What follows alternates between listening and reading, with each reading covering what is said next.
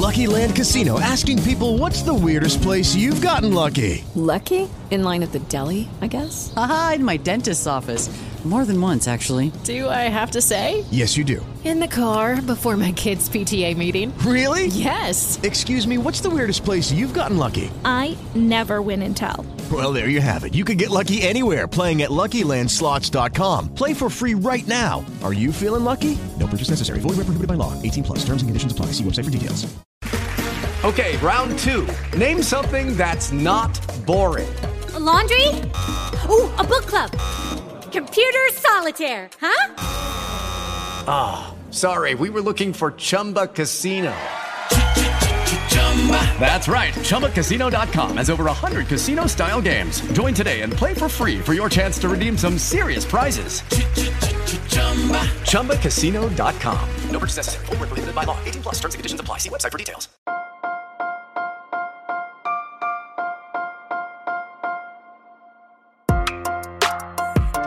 Buenos días, Madre Esfera.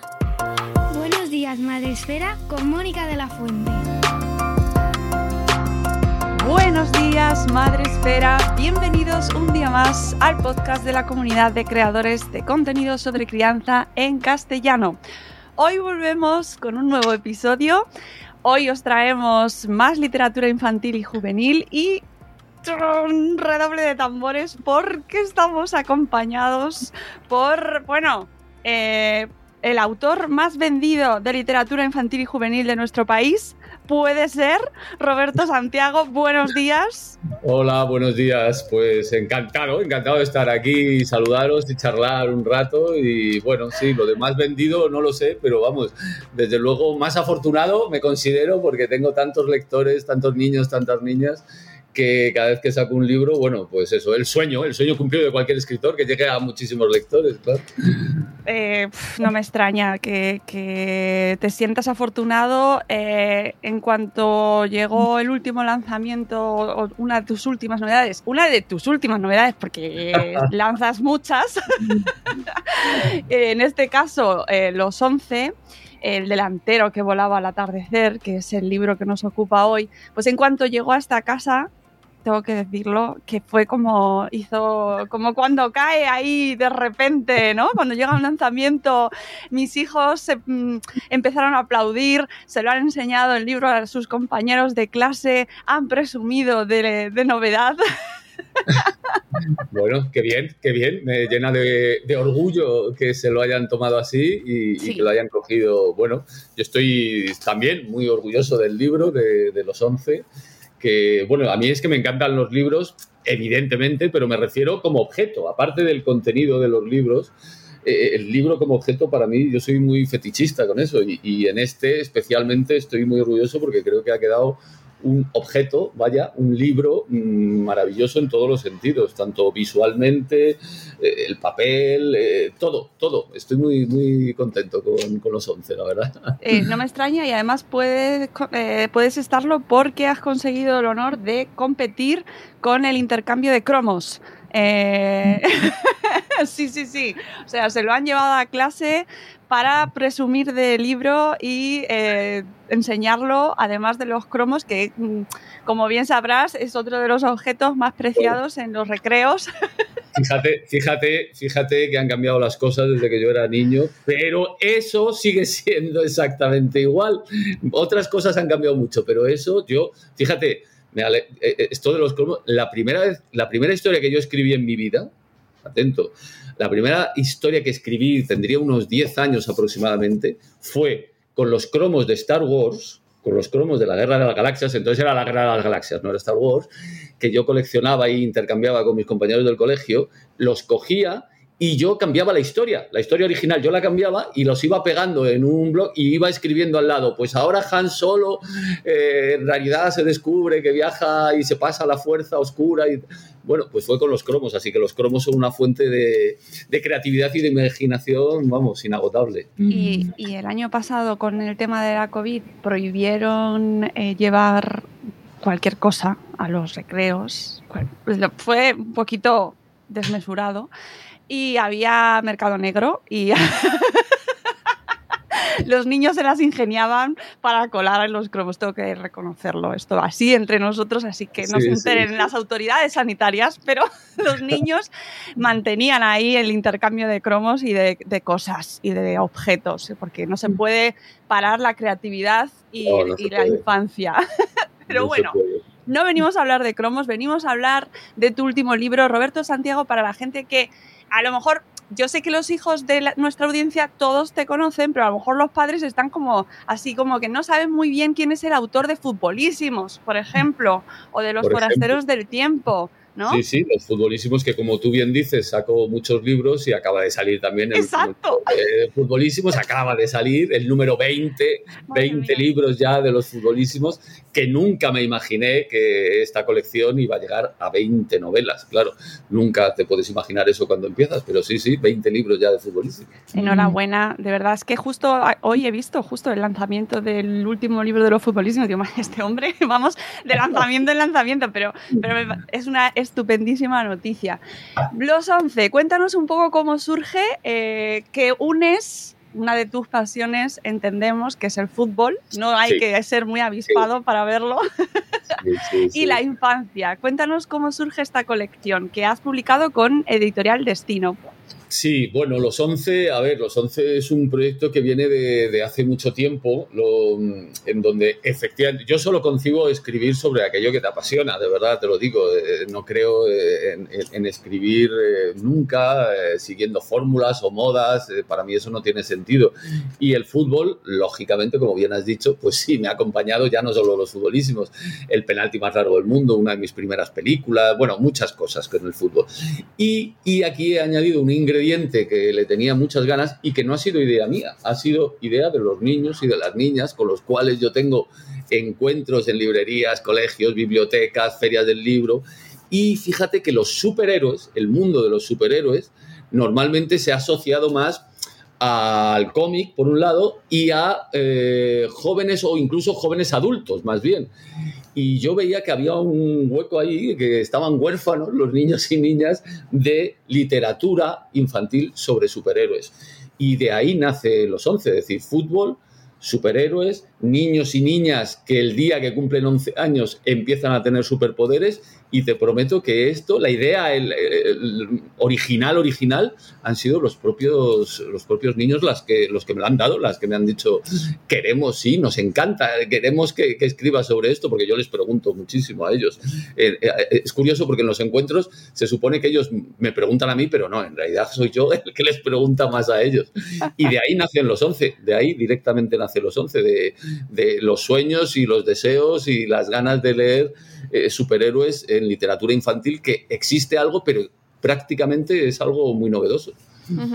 Eh, ¿Está pensado solo para aquellos que les gusta el fútbol o para los niños que les gusta el fútbol? Porque eso puede ser un tema para a la hora de comprar ese libro, ¿no? De hacerse No, con él. para nada, para nada. Fíjate, mira, eh, sobre esto sí me alegra mucho, es una pregunta que me encanta porque eh, eh, ya me ha pasado con los futbolísimos también. eh, estos son libros sobre amistad, sobre aventura, sobre misterio, sobre superhéroes, sobre qué, qué, qué nos pasaría, cómo nos gustaría a todos despertarnos un buen día y tener la capacidad, qué sé yo, de leer el pensamiento de la gente, de volvernos invisibles, de poder asomarnos a la ventana y volar, ¿no? Sobre eso es sobre lo que hablan estos libros.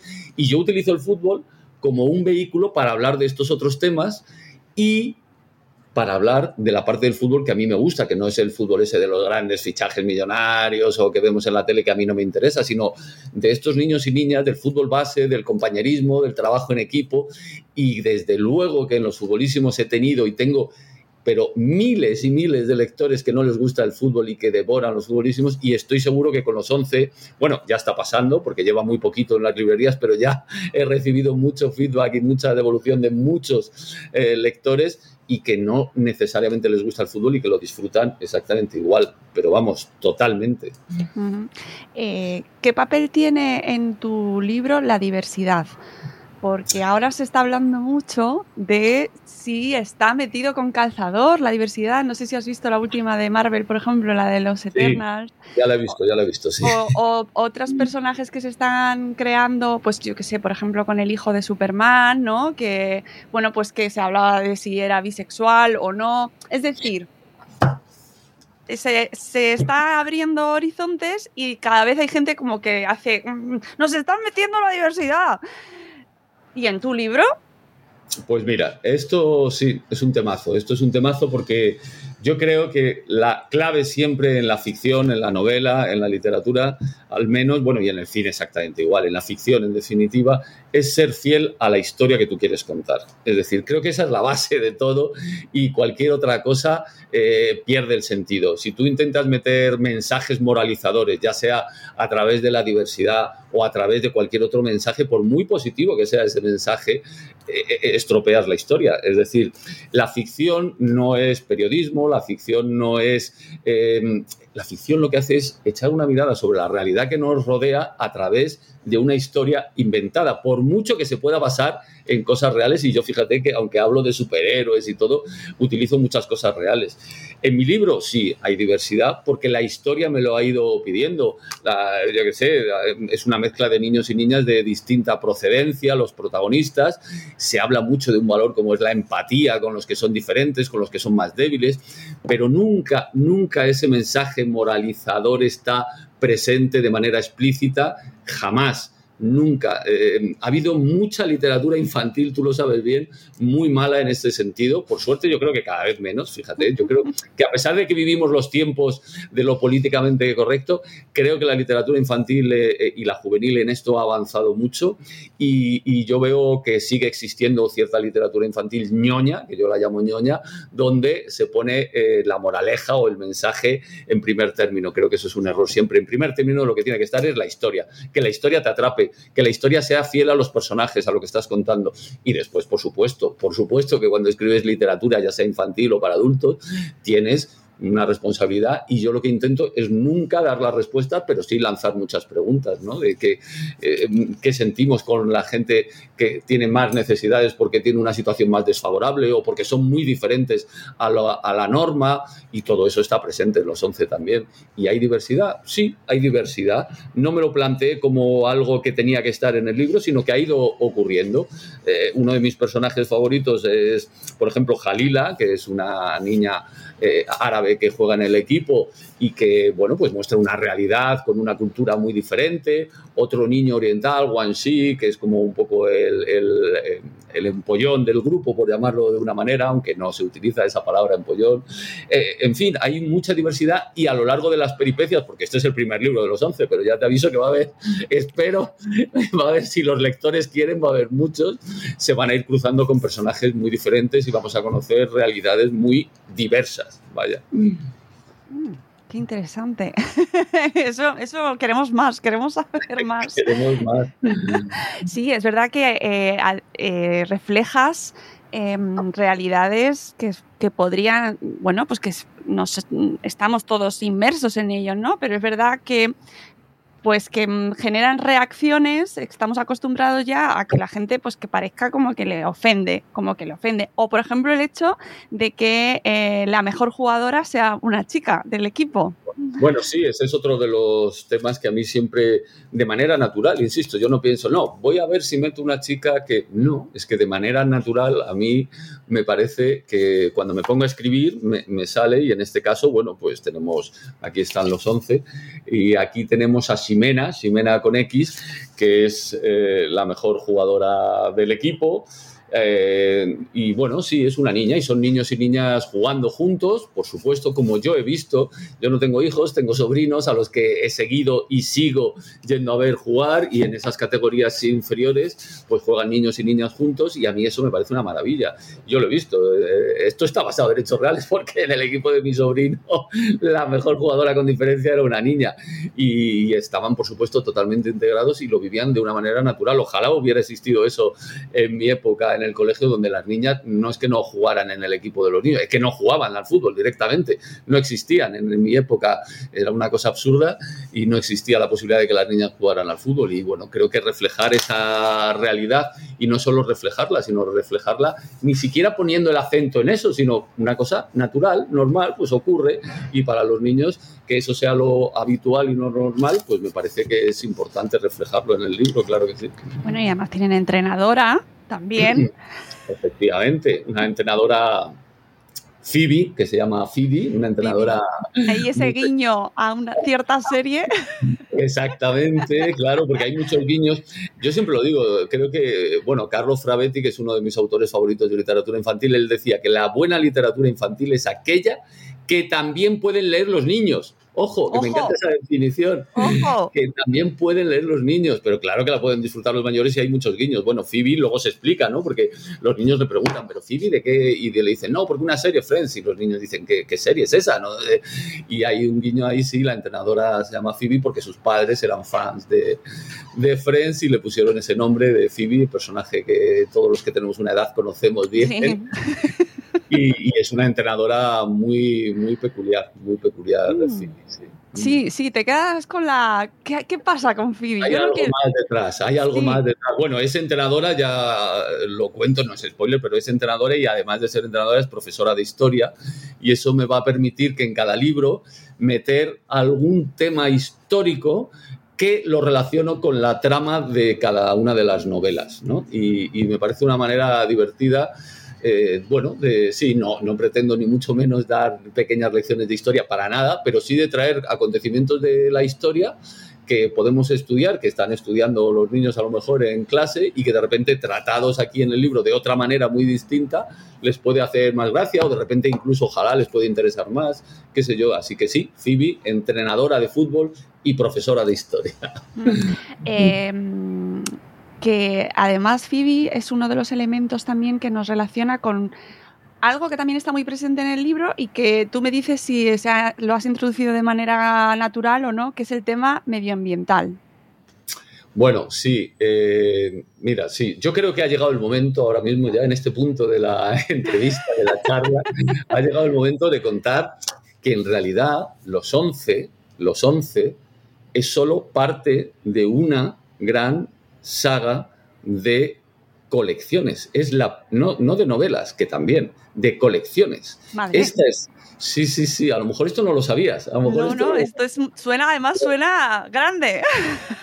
Suena grande, suena ambicioso, vamos a ver hasta dónde somos capaces de llegar, hasta dónde soy capaz de llegar. Mira, pues esto te lo, mira, te lo explico. Los 11 es la primera colección donde se habla de estos personajes, estos 11 niños y niñas, que el día que cumplen 11 años eh, empiezan a desarrollar superpoderes. Pero es que ya enseguida sale la segunda colección, que es Las Princesas Rebeldes, que la tengo aquí conmigo, que me acaba de llegar pinta. en este momento, que son princesas y príncipes herederos de hoy en día, como tenemos en España y en muchos otros países, que el día que cumplen 11 años también empiezan a tener superpoderes.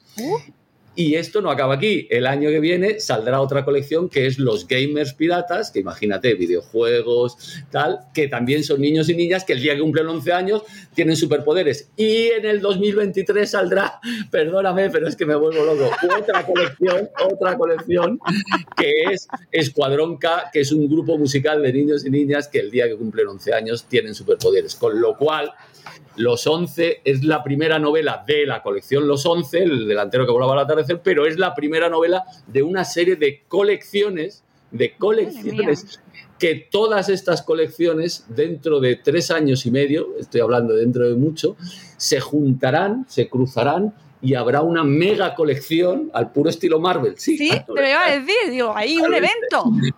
totalmente se cruzarán en una mega colección donde van a aparecer todos los personajes de las colecciones juntos. Eh, O sea, es un poco locura, es una locura que el día que me senté y se lo conté a la editorial, a Planeta, Destino, eh, eh, me miraban como diciendo, esto es una maravilla, Roberto, pero es una locura.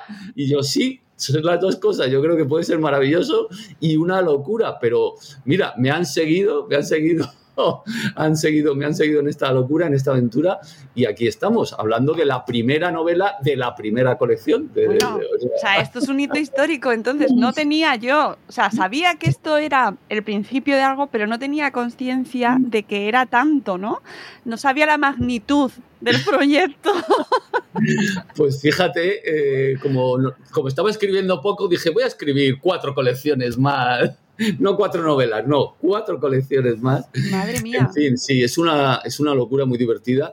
Yo lo que... Esto ha salido por la pregunta que me has hecho de, de la relación con el tema medioambiental, que es clave en las colecciones. O sea, no, no, has, has, afinado muy bien porque aquí en los 11 se intuye, se empieza a intuir, no es el tema central de la novela, pero se empieza a intuir y sin embargo a medida que van a ir avanzando las colecciones se convierte en algo clave y que es lo que recorre y lo que une en realidad todas las colecciones, que estamos en un momento del planeta muy delicado, muy delicado, y yo propongo que la solución, como no puede ser de otra manera, viene por las nuevas generaciones, por los niños y niñas, que son los que tienen la llave de que podamos arreglar esto, de que podamos darle solución a esta crisis medioambiental tremenda en la que estamos inmersos y a la que no somos capaces de darle una, una verdadera solución. Así que has dado en la clave, vamos, totalmente. Claro, eh, es que además es un momento en el que estamos viviendo que de repente,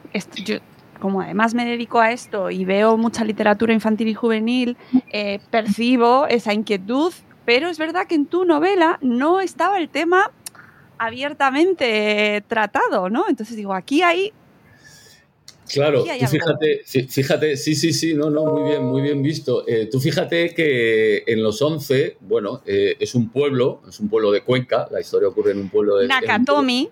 Nakatomi, un pueblo de Cuenca, Nakatomi, Cuenca. ¿Quién no ha estado en Nakatomi, Cuenca, por favor? ¿Alguien no ha estado Me encanta. Bueno, pues en Nakatomi, que es un pueblo muy peculiar, entre otras cosas, ¿por qué?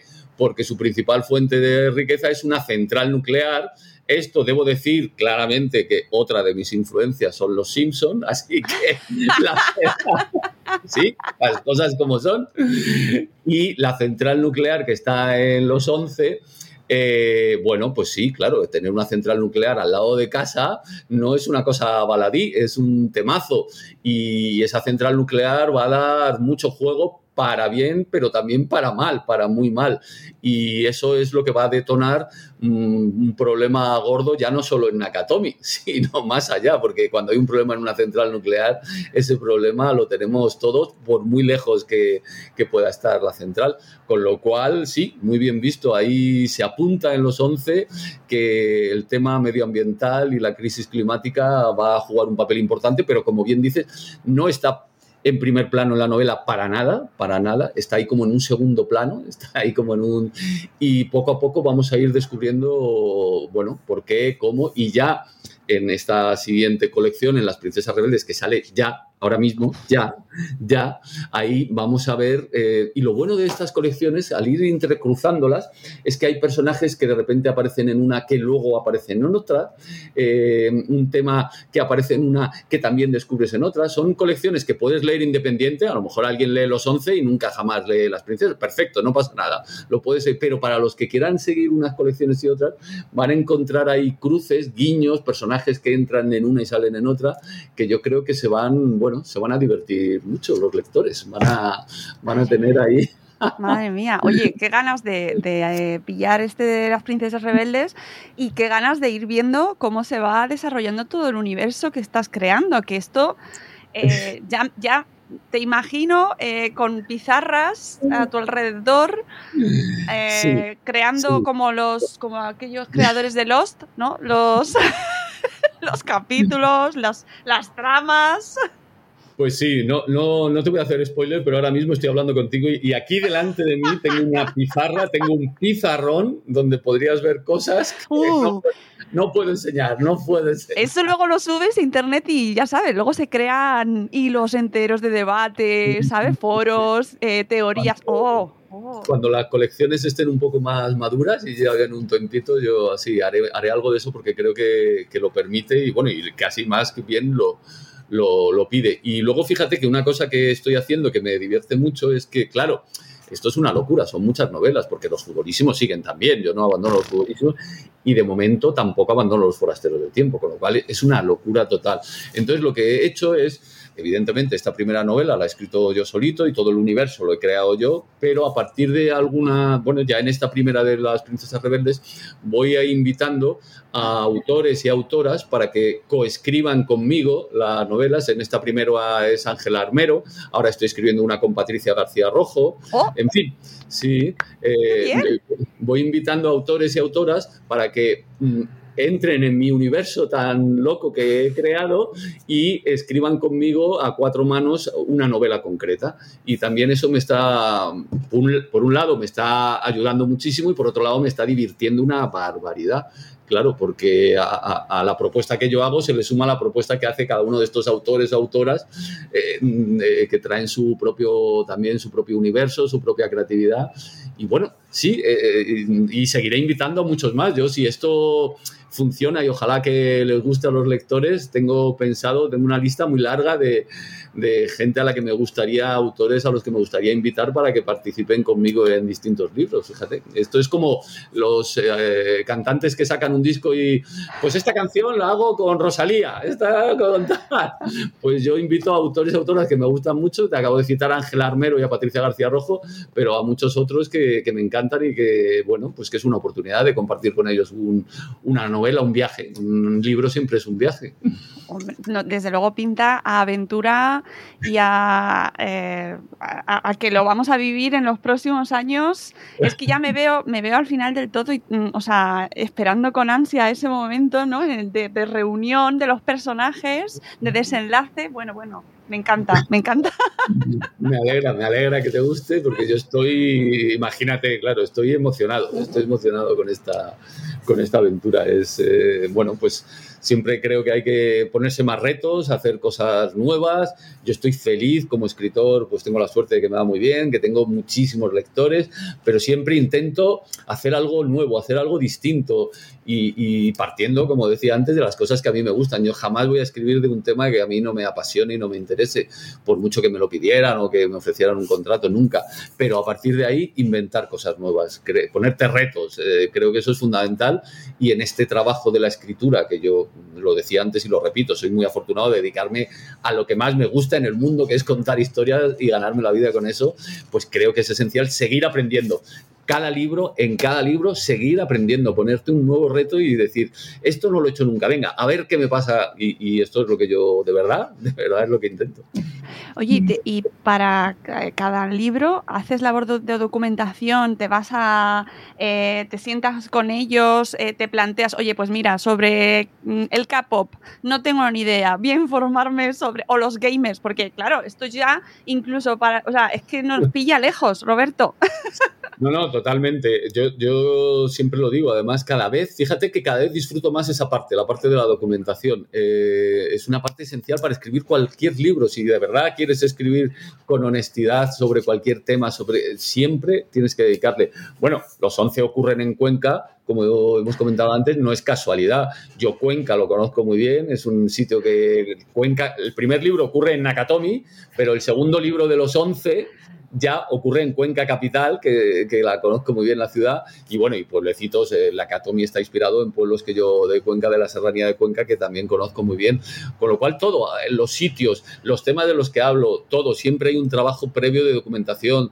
Ahora acabas de citar los gamers, cuando salgan los gamers piratas, yo llevo mm, viendo y leyendo mm, cosas sobre los gamers, sobre cómo funcionan hoy en día, cómo eh, los vídeos, las locuras que suben, los retos que tienen entre ellos, porque es un tema que efectivamente a mí siempre me ha traído mucho, pero que no lo tengo en mi día a día de mi vida. Y sin embargo, bueno, pues cuando me he metido ahí, claro, me apasiona. Lo, lo bueno de la documentación, cuando lo haces de verdad con ganas, es que te quieres quedar a vivir en ese tema. a mí me pasa cada vez, me cuesta mucho cambiar de una novela a otra porque tengo la sensación de que abandono algo que, me está eh, volviendo loco. Bueno, el tema de las princesas rebeldes, si, te cuento, yo he tenido la suerte de que, bueno, de que la infanta Sofía, nuestra infanta Sofía, es muy lectora de mis libros. Eh, la reina Leticia lo ha dicho muchas veces y, bueno, es algo que me divierte. He tenido varios encuentros con la reina Leticia, fue ella la que me entregó en persona, por ejemplo, el premio del barco de vapor en fin, ahora en la Feria del Libro, en la inauguración estuve con ella también. Y, bueno, pues hablo mucho del día a día de las familias reales de hoy en día. De, las familias reales y para eso te aseguro que he hecho un trabajo de documentación. Madre mía. Tremendo, tremendo. Sí, sí, sí, sí, sí, vamos. Lo, veo el libro en Escocia eh, rulando por el colegio este privado. que está lleno de princesas, si, no me equivoco. Pues, pues no lo dudes, no lo dudes, que yo creo que les va a despertar mucha curiosidad ver que he escrito sobre estas princesas. Vamos, además aquí está Ewan de Escocia, príncipe escocés, o sea que vamos, está pidiéndolo a gritos. La protagonista es Alma la princesa española, pero aquí está Ewan de Escocia, aquí está Brit de Suecia, Bella de Jordania, en fin, sí, sí, sí, sí. Te digo que me documentado mucho sobre las casas reales europeas y no solo europeas, también asiáticas, en fin. Te veo, te veo con las gafas y me está dando en el momento este de la, de la monarquía un momento mariñas, ¿sabes? De biografía de los reyes. Sí, me veo, me veo comentando un enlace real ahí Sí, sí, en, sí. en el Ola o en cualquier... Poca broma, te van a llamar de, de los programas de salseo para preguntarte, como tienes esa relación, si hay algún tipo de, de indicio ahí de... Princesas con superpoderes. Yo creo que ellas también querrían tener superpoderes, igual que cualquier niño, que cualquier niña del mundo, vamos.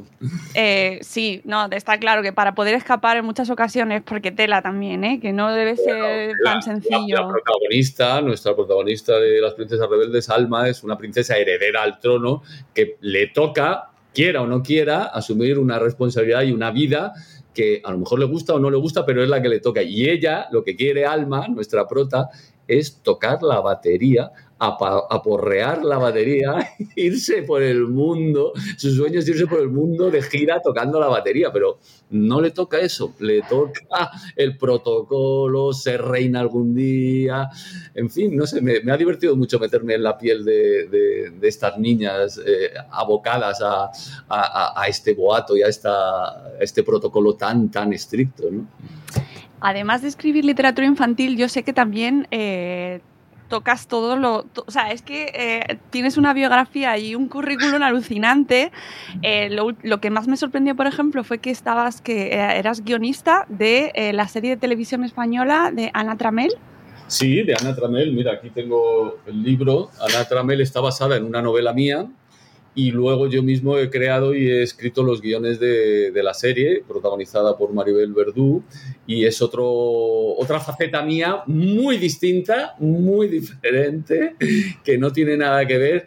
Bueno, no tiene nada que ver. Para mí, en realidad, contar historias, claro que tiene que ver. Es meterte en la piel de un personaje, vivir con ese personaje un- una historia, pero claro, esto no tiene nada que ver. Esto es literatura, es una novela negra de investigación, una abogada que se mete en el mundo del juego. Claro, imagínate, si pasamos de los 11 a Ana Tramel, el salto es espectacular. es espectacular. Y yo, fíjate que yo tengo la sensación, siempre he tenido la sensación de que en general en este país, bueno, yo creo que muchos más, pero en España a la gente le gusta que tú te, te encasilles en algo, ¿no? Bueno, pues este es el que hace novelas infantiles, Roberto, y ya está, y no te salgas de ahí. Bueno, pero es que a mí me gusta explorar otros campos, en algunos me irá bien, en otros no, no lo sé, pero yo lo que te decía antes, es la manera de aprender, de, de mejorar, de, de crecer como escritor, de... Y, bueno, como yo no programo mi carrera, aunque después de lo que te he contado con todas estas colecciones tengas dudas, te aseguro que yo me guío por el instinto totalmente y en algunos casos me ha salido muy bien y en otros no tanto. Y, y sí, pues salto, salto y de repente escribo literatura para adultos. Bueno, Fíjate, llevo 50 novelas publicadas hasta el día de hoy, 50. 49 son de literatura infantil y una, solo una, que es esta, hasta ahora, es literatura para, para adultos, digamos. ¿Y notas que la acogida es diferente cuando escribes para el público adulto que para público infantil? Es verdad que el número de, de obras eh, todavía te falta de, para compensar, ¿no? Eh, No pero, pero teniendo en cuenta como siempre la literatura infantil y juvenil se ve como un campo un poco menor, ¿no? Y bueno, es que son cosas de niños. ¿Te notas igual de bien tratado en ambos ámbitos? Bueno, a ver, sí, esto también es un tema, es un tema delicado porque eh, eh, ridículamente, ridículamente en la literatura infantil y juvenil se la sigue mirando por encima del hombro, ¿no? Es una cosa que no deja de asombrarme. Si hoy en día se publicara La isla del tesoro, si hoy en día se publicara Los tres mosqueteros, estamos hablando dos de las mejores novelas de todos los tiempos, se publicarían en una colección de literatura juvenil, sin duda, sin duda. ¿Qué es literatura infantil y juvenil? pues es literatura, simplemente llana y exclusivamente literatura, buena y mala, como la literatura para adultos, buena y mala, pero sigue habiendo un montón de prejuicios ridículos, absurdos.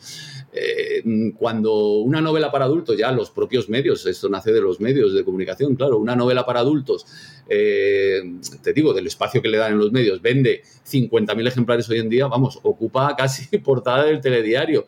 Una novela infantil vende muchísimo más y se la ignora completamente porque, bueno, se considera que no llega a ser literatura de verdad. A mí eso me parece, sobre todo, que lo que denota es mucha ignorancia, muchísima ignorancia. Eh, por suerte, por suerte, eh, eso no se corresponde con los lectores, que cada vez hay más lectores, mm, se vende más y mejor la literatura infantil y juvenil.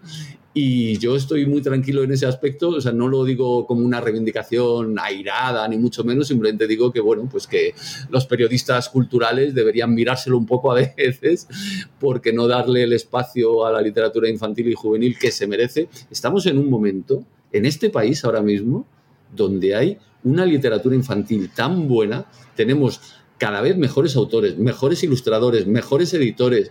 O sea, es una locura lo que estamos viviendo y no está reflejado ni muchísimo menos en los medios para nada. Entonces, bueno, pues yo creo que ahí es una pena que, no llegue lo suficiente esto. Pero, ¿qué podemos hacer? Prejuicios ha habido de todo tipo y condición a lo largo de la historia. Y sí, pues enlazando con tu pregunta, eh, eh, eh, cuando publico una novela para adultos, después de haber publicado muchas novelas infantiles, pues yo sí he notado al principio una cierta, ah, bueno, Roberto, el de la literatura infantil, ¿no? Ah, tal. Pero luego, pues mira, he tenido suerte, la novela ha gustado mucho, se ha traducido ya a un montón de países, bueno, se ha hecho la serie de televisión, en fin, que al final, pues bueno, la novela se defiende por sí misma y he tenido un, pues eso, una devolución Judy was boring. Hello. Then Judy discovered ChumbaCasino.com. It's my little escape. Now Judy's the life of the party. Oh, baby, mama's bringing home the bacon. Whoa, take it easy, Judy. The Chumba life is for everybody. So go to ChumbaCasino.com and play over 100 casino-style games. Join today and play for free for your chance to redeem some serious prizes. chumba ChumbaCasino.com. No purchase necessary. Void where prohibited by law. 18 plus terms and conditions apply. See website for details. Ni soñada por mí, vamos, espectacularmente buena de los lectores, que es a mí al final lo que me importa y lo que creo que nos importa a todos los escritores del mundo. Eh, llegar a muchos lectores y, y, y, y, llegar de verdad. No digo solo vender los libros, sino llegar de verdad, que, mm, sentir que, a esos lectores eh, tu novela pues les, les, les ha hecho mirar eh, la realidad o la vida de, de, otra manera, ¿no? que les ha iluminado algo, que les ha hecho preguntarse algo. Y a eso aspiramos. En fin, uh -huh. me enrollo, me enrollo mucho, me enrollo porque es que este tema, este es un tema...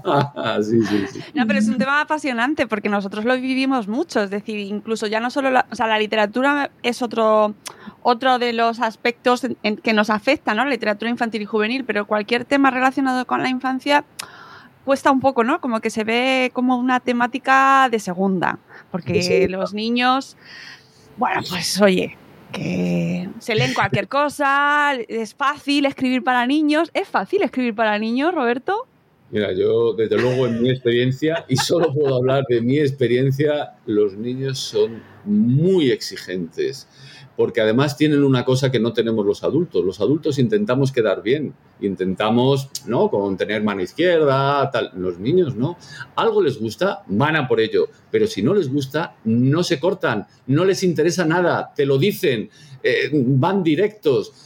Es verdad que cuando algo les gusta y les apasiona, y yo en eso he tenido mucha suerte con mis novelas, les gusta mucho y quieren más pero cuando no les interesa, cuando no les gusta, te lo dicen a la cara y no se cortan y hacen muy bien. Y es una pena que, que con educación, que los adultos hayamos perdido parte de esa espontaneidad. Yo creo que es muy difícil escribir para niños. Yo siempre defiendo, porque lo defiendo muchísimo, soy jurado del, del premio de B de literatura infantil, leo muchas novelas al año de literatura infantil y juvenil y siempre defiendo que la buena literatura infantil y juvenil es aquella que mira a los niños de tú a tú, no por encima, no, de tú a tú, con inteligencia, eh, como lo que son, como personas absolutamente inteligentes que están en una fase maravillosa de la vida, de crecimiento, de formación y que necesitan estímulos creativos externos para desarrollar eso que ya tienen ellos dentro. Con lo cual, vamos, fácil.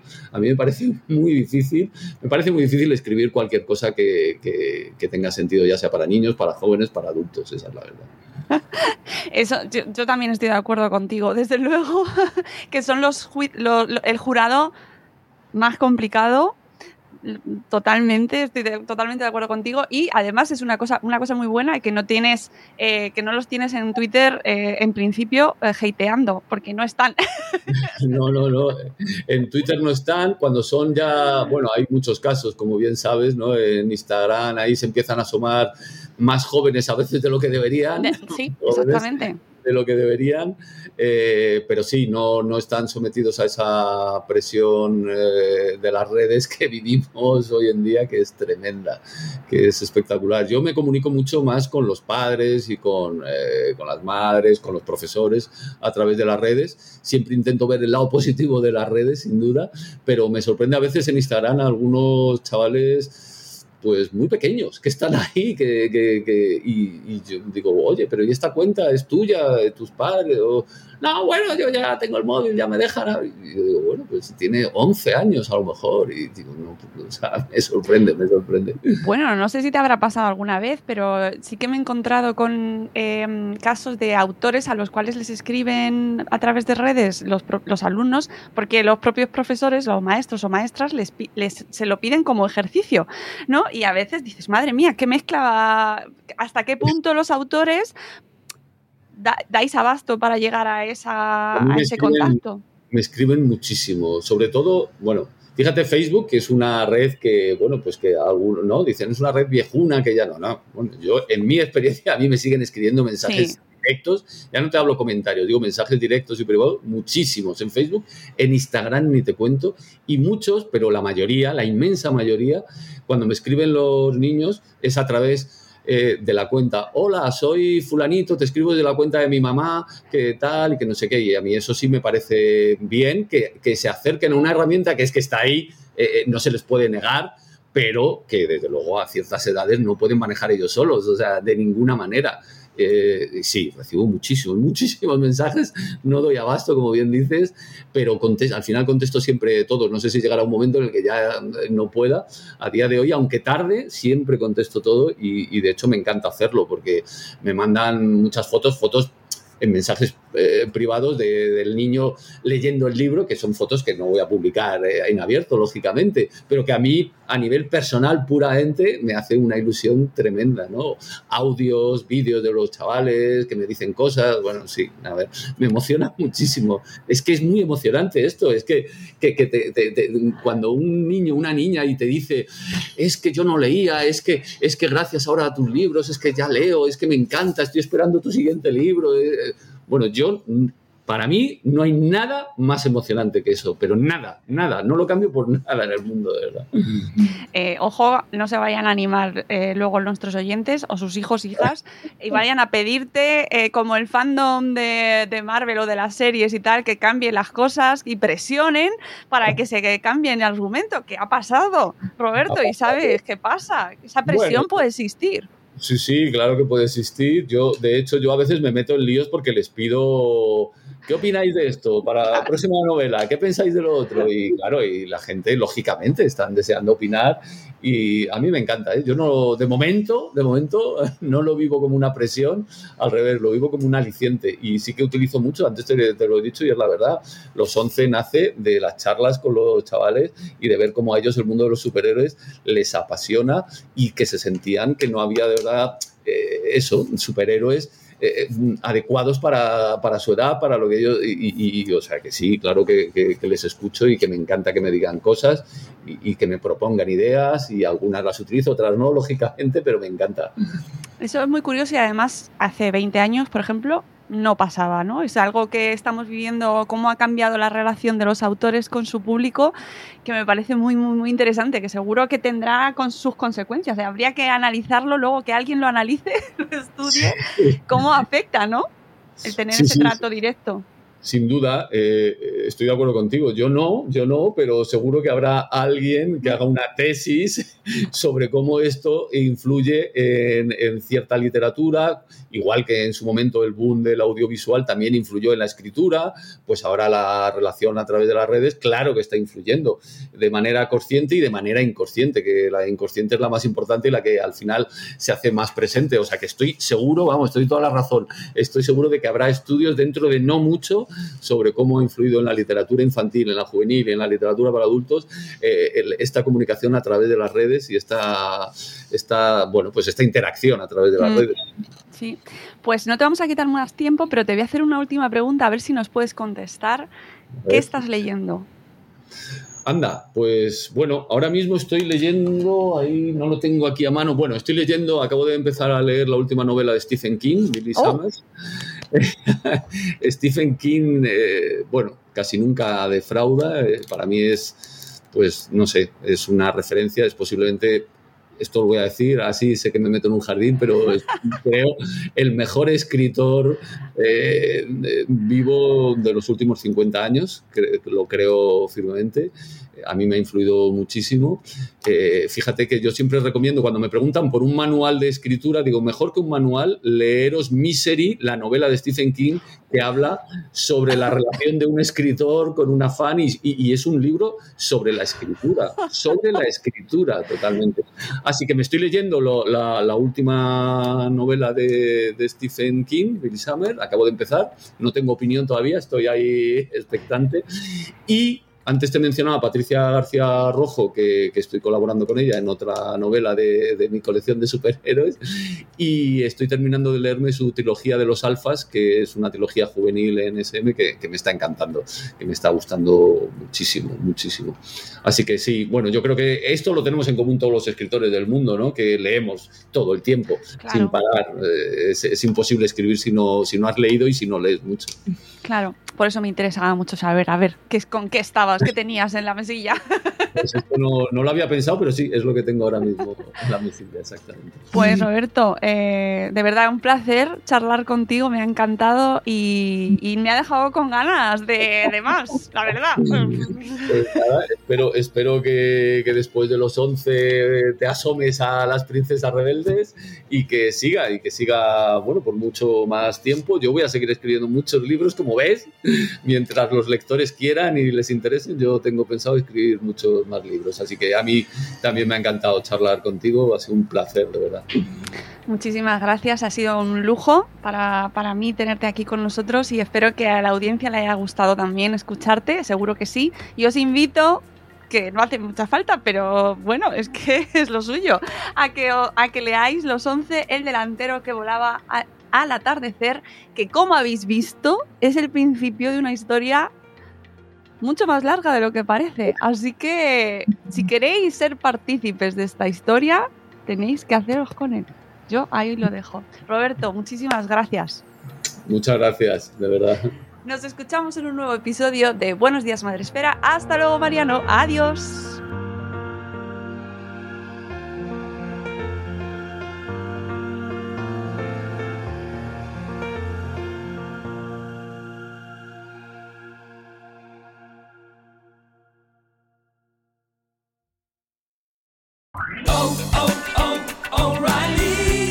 ¿Necesitas ayuda? En O'Reilly Auto Parts te ayudamos. ¿Necesitas algún consejo? Te aconsejamos. Nuestros profesionales en autopartes están siempre disponibles para ayudarte a encontrar lo que necesites. Excelente servicio al cliente es solo una de las ventajas que ofrece O'Reilly Auto Parts. Los profesionales en autopartes. Oh, oh, oh, O'Reilly Auto Parts.